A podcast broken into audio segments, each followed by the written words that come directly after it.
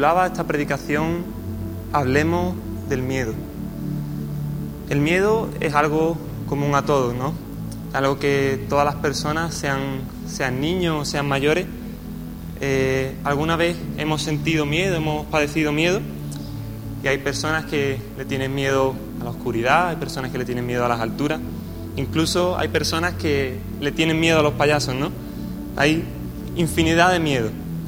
Pero primeramente quería ver qué es lo que es el miedo, ¿no? Cómo define el diccionario el miedo. La primera definición que da es una sensación de angustia provocada por la presencia de un peligro real o imaginario. Y también lo define como un sentimiento de desconfianza que impulsa a creer que ocurrirá un hecho contrario a lo que se desea. Ahora, está el miedo, pero también están las diferentes reacciones que tenemos frente al miedo, ¿no? El miedo es una de las emociones básicas e inevitables de, toda la persona, ¿no? Pero ha resultado ser muy útil en términos de supervivencia, ya que nos ayuda a reaccionar ante una amenaza real, ¿no? Es el miedo que te hace ser más prudente. Recuerdo que una vez le preguntaron a un miembro de, de las Fuerzas Especiales de la Policía y le decían que si cuando realizaban algún tipo de intervención o alguna actividad, que seguramente habremos visto en la, televisión las intervenciones que realizan estas personas, le preguntó que si tenían miedo. A lo que el policía le respondió que sí. Y podríamos decir, cómo una persona con ese nivel de, preparación, con esa capacidad que tienen, el equipamiento que llevan, cómo, cómo puede tener miedo, ¿no? Y él, y él le, le, explicaba que si no tuvieran ese miedo, pues les llevaría a actuar de forma temeraria. ¿no? Entonces, esa es una de las formas en las que podemos reaccionar ante el miedo, que sería actuando de forma prudente, ¿no? para no cometer ninguna temeridad. Y también podemos reaccionar ante el miedo de la forma opuesta, ¿no? que sería quedándonos paralizados o huyendo.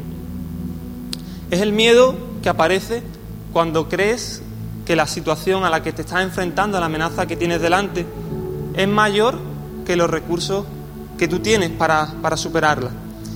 Y en esta tarde quiero hablarte de un personaje de la Biblia que sufrió este tipo de miedo, que sufrió miedo y que reaccionó al miedo de esta manera, que reaccionó huyendo ante el miedo. Se trata del profeta Elías. Y para ponerte un poco en contexto de cuándo ocurre esto, quiero que podamos ir a Primera de Reyes 18, de los versículos 17 al 40. Sé que son muchos versículos, pero quiero que podamos tener todos los detalles de lo que ocurre, así que por eso me gustaría poderlos leer todos. Espero que también podáis tenerlo conmigo para que sigáis. Cuando lo tengáis y decís amén o aleluya, gloria a Dios, ¿me vale? Primera de Reyes 18, del 17 al 40.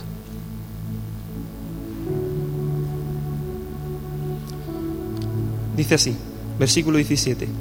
Cuando Acab vio a Elías, le dijo, ¿eres tú el que turbas a Israel? Y él respondió, yo no he turbado a Israel, sino tú y la casa de tu padre, dejando los mandamientos de Jehová y siguiendo a los Baales. Envía pues ahora y congrégame a todo Israel en el monte Carmelo, y los 450 profetas de Baal. Quédate con este número de 450 porque es importante.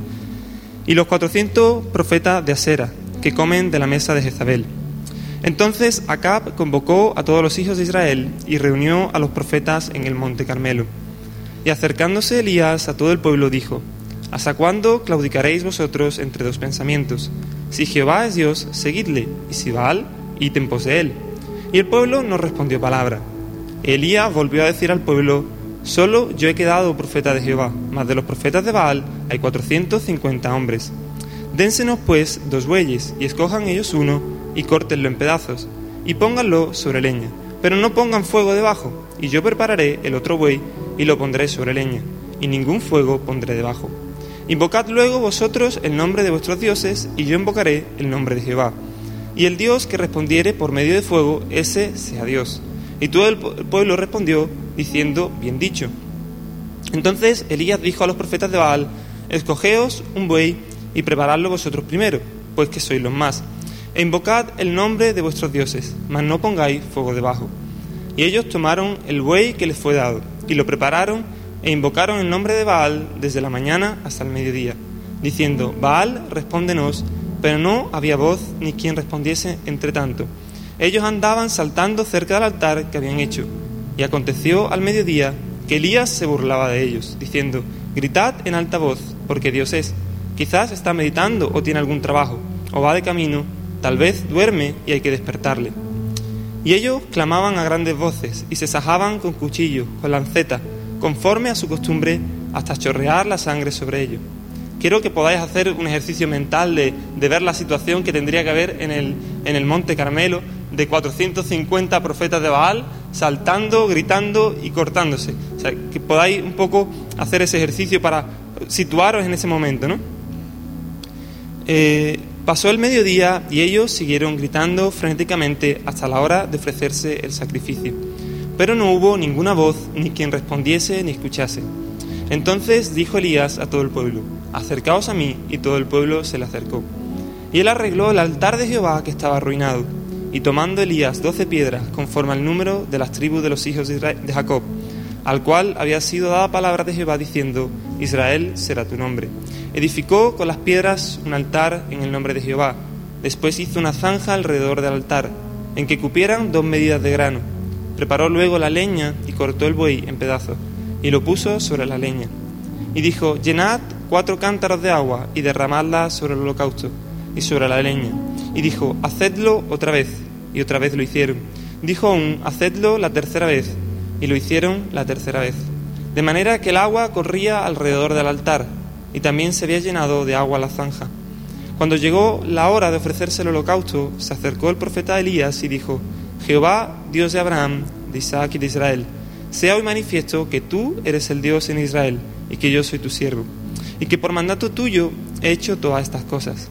Respóndeme, Jehová, respóndeme, para que conozca este pueblo que tú, oh Jehová, eres el Dios y que tú vuelves a ti el corazón de ellos.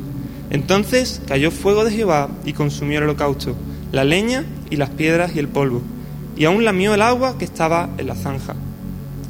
Me gustaría poder aquí, antes de seguir terminar los dos versículos que quedan, hacer un paréntesis para hablarte de algo importante que veía en los versículos anteriores. Muchas veces queremos que Dios se manifieste en nuestras vidas y nos use de manera sobrenatural, ¿no? Como lo hizo con el profeta Elías. Pero para ello tenemos que dar primero el primer, el primer paso. Y tú te preguntarás cuál es el primer paso, ¿no? Para que Dios se manifieste de forma natural, sobrenatural en mi vida, ¿no? Y lo vemos en el versículo 30, que dice, y él arregló el altar de Jehová que estaba arruinado. Para que Dios pueda manifestarse de forma sobrenatural en tu vida, primero tienes que restaurar el altar de adoración a Dios. Si vamos a la historia de Gedeón, que aparece en jueces 6, para que Gedeón pudiera ser usado públicamente y pudiera cumplir con el llamado que, que Dios tenía para su vida, primero tuvo que poner su vida en orden. Primero tenía que restaurar el altar de adoración a Dios, tenía que derribar los altares a los ídolos en su vida, quitar las imágenes que había en su vida y volver su adoración a Dios. Y en esta mañana no sé cuáles serán esos altares que hay en tu vida, no sé qué es lo que a lo mejor está robando esa adoración a Dios, pero para que Dios pueda cumplir ese llamado en tu vida, para que pueda cumplir el propósito que tiene en tu vida, primero tienes que restaurar el altar de adoración. Si tal vez el altar está en tu vida arruinado, primero tienes que hacer como Gedeón y quitar los otros altares, quitar los otros ídolos, volver la adoración a Dios, como Elías, volver a restaurar ese altar para que pueda Dios ser glorificado en tu vida, porque es la adoración privada la que prepara nuestras vidas para el poder público de Dios. Y cierro este paréntesis para continuar con, la historia, con el tema principal. Dice versículo 39, viéndolo todo el pueblo se postraron y dijeron, Jehová es el Dios, Jehová es el Dios. Entonces Elías les dijo, prended a los profetas de Baal para que para que no escape ninguno. Y ellos lo prendieron y lo llevó Elías al arroyo de Cisón y allí los degolló. La que se tuvo que liar en el monte Carmelo tendría que ser impresionante, porque la de personas que tendría que haber habido allí, cómo descendió fuego del cielo, el altar quedó consumido completamente, y por eso te decía antes que te quedaras con el número de 450, porque estos 450 profetas de Baal acabaron muertos, acabaron degollados en aquel lugar y el nombre de Dios fue glorificado en ese momento. Vemos que también, si vemos continuando la historia, que Dios envió lluvia tras años de tremenda sequía. Y una vez más el nombre de Dios se glorificó y todos estaban muy contentos. Pero había una persona que no lo estaba, y era la reina Jezabel, la mujer del rey Acab. Ella no quería que el pueblo adorara a Dios, sino que adoraran a Baal y que se postraran ante Baal y no ante Dios. Y si continuamos leyendo un poquito más en Primera de Reyes 19, versículos del 1 al 10, dice, Acab dio a Jezabel la nueva de todo lo que Elías había hecho y de cómo había matado a espada a todos los profetas. Entonces envió Jezabel a Elías un mensajero, diciendo, Así me hagan los dioses y aún me añadan. Si mañana a estas horas yo no he puesto tu persona como la de uno de ellos. Viendo pues el peligro, se levantó y se fue para salvar su vida. Y vino a Berseba, que está en Judá, y dejó allí a su criado. Y él se fue por el desierto un día de camino, y vino y se sentó debajo de un enebro, y deseando morirse, dijo, Basta ya, oh Jehová, quítame la vida, pues no soy yo mejor que mis padres. Y echándose debajo del enebro se quedó dormido. Y aquí luego un ángel le tocó y le dijo, levántate, come.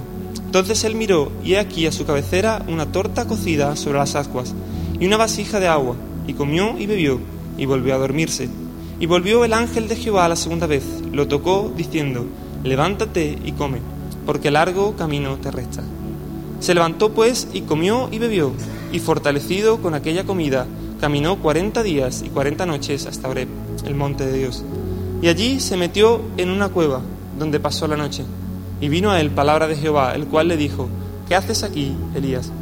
Él respondió, he sentido un vivo celo por Jehová, Dios de los ejércitos, porque los hijos de Israel han dejado tu pacto, han derribado tus altares, y han matado a espada a tus profetas y solo yo he quedado y me buscan para quitarme la vida. Elías, ese mismo hombre que hace poco estaba vacilando, echando agua en el altar hasta tres veces, una persona que había visto cómo fuego del cielo había descendido de manera sobrenatural, consumiendo el altar, un hombre que presenció las extraordinarias manifestaciones del poder de Dios ahora tiene miedo y huye. El Señor no lo había abandonado, tampoco lo iba a hacer en este momento, pero Elías apartó sus ojos de la fe y los puso en las circunstancias. Su comportamiento fue irracional, un hombre que estaba caracterizado por su valor, huyó de un enemigo derrotado. Y yo me pregunto cuántas veces nosotros actuamos de igual manera. En cuanto las circunstancias se ponen un poco difíciles, nos echamos las manos a la cabeza y, quitamos la mirada de Dios. Es tan fácil que cedamos ante el miedo y temblemos frente al peligro. Elías tuvo miedo, vio el peligro y pensó en el peligro, desayunó, almorzó, cenó con el peligro y después se fue con el peligro a dormir. Dejó que el peligro, que el miedo se convirtiera en una nube oscura que se interpuso entre él y Dios y que le estaba impidiendo ver a Dios en su trono. Vemos que anteriormente había dicho en el versículo 15 del capítulo 18, vive el Señor de los ejércitos, a quien sirvo, que hoy me presentaré ante él. Esto lo estaba diciendo cuando iba a ir a presentarse ante el rey Acab. Era un rey que estaba buscándole para matarle y sin embargo él, confiando en Dios con valor, se presenta ante él y vemos que después continúa la historia en lo que hemos leído de que, del Monte Carmelo y demás. Y ahí él tuvo ese valor confiando en Dios, pero ahora, ante el miedo, ante el peligro, él reacciona huyendo e incluso vemos que desea morir, ¿no? Y después de esto, que que él desea morir, se queda dormido. Y lo vemos en el versículo 5 cuando dice que se quedó dormido debajo de un enebro. Pero me encanta la parte en la que dice he aquí un ángel le tocó. No dice un ángel vino y le reprochó, no dice un ángel le riñó, le castigó, le dijo, venga, ¿qué haces aquí? Levántate ya. No, dice que un ángel le tocó, le levantó para que se alimentara, ¿no? Y qué hermoso es la manera, ¿no?, en, que Dios trata a, sus hijos cuando están en medio del sufrimiento, ¿no? Y nosotros seguramente podríamos, le habríamos dado una larga sesión de consejos, de no de no deprimirte, de, cómo tienes que hacer las cosas, pero el ángel viene y con cariño lo, lo, levanta, le despierta y le ordena que se alimente, ¿no?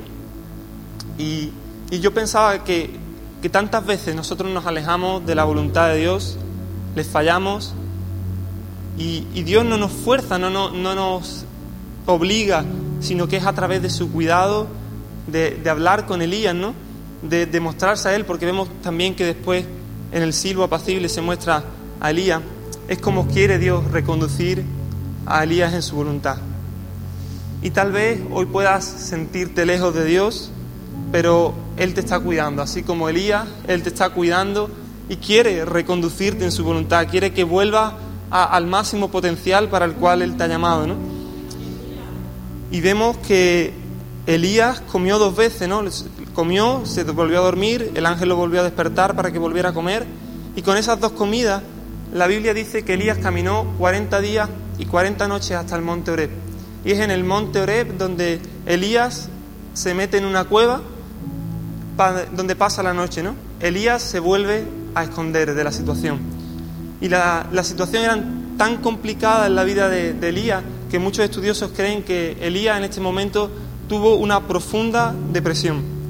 Estaba agotado, estaba demacrado, estaba dispuesto a renunciar a su ministerio e incluso a renunciar a su vida, ¿no? Porque deseó incluso morir. Y a veces nosotros, como Elías, creemos que, todo se ha acabado, que, ya no servimos para nada, que nunca vamos a poder hacer lo que Dios quiere que hagamos. A veces sentimos que, que ya no podemos más, ¿no? Y sin duda las circunstancias por las que podemos estar pasando pueden ser muy duras. Pero como Elías, hoy el Señor te está animando a seguir. Te está animando a que no ha llegado el final de tu camino y que Dios tiene aún algo más para ti. Y como dice, levántate y come, porque largo camino te resta. Continúa la historia y fue en la cueva donde Dios le habló a Elías. Y en lugar de reprenderle, el Señor se limitó a preguntarle, ¿qué haces aquí, Elías? Y esto muestra la forma personal, paciente y cuidadosa con la que Dios trata a sus hijos que están pasando por momentos de desesperación. El Señor nunca le reprochó a Elías el hecho de que tuviera miedo. Y yo me digo muchas veces, ¿no? Si, Dios no nos reprocha a nosotros nada, ¿por qué lo hacemos nosotros con nosotros mismos o incluso con los demás, ¿no? Pero bueno, es otro tema aparte. Y la imagen de Elías en la cueva es una clara demostración de cómo el propósito de Dios prevalece sobre nuestros fallos. El Señor podría haber dejado a Elías en la cueva con su desánimo, podría haber levantado a otra persona para, para el puesto de profeta en, en Israel, ya que nadie es indispensable ante el Señor, ¿no? Pero Dios cumple su propósito a través de nosotros y a pesar de nosotros. Así que, a pesar de los fallos de Elías, Dios trató con él y lo devolvió a su lugar. De la misma forma, a pesar de nuestros pecados, a pesar de nuestros fallos, el Señor está trabajando en tu vida y quiere hacerte ver que tal vez estás huyendo y quiere reconducirte en su voluntad. Y me encanta que a diferencia de las literaturas ¿no? que pretenden idealizar a, a sus héroes y ponerlos como personas sin ningún tipo de fallo, la Biblia no oculta los defectos los errores, las limitaciones de los hombres que fueron usados poderosamente por el Señor. Y, cuando pensaba en esto recordaba Primera de Corintios 1:27, sino que lo necio del mundo escogió Dios para avergonzar a los sabios, y lo débil del mundo escogió Dios para avergonzar a los fuertes. Dios quiere que hoy podamos salir de esa cueva en la que tal vez estés huyendo, que puedas enfrentar la situación que tienes delante a veces andamos queriendo huir de Dios cuando lo que necesitamos es huir de nosotros mismos y correr hacia Dios. en esta mañana te invito, en esta tarde te invito a que podamos poner nuestra mirada en Dios, recordando sus promesas, recordando sus victorias en nuestra vida, que dejemos de mirar las circunstancias, las amenazas, aquellas cosas que, que nos atemorizan y que podamos recordar lo que dice Josué 1.9.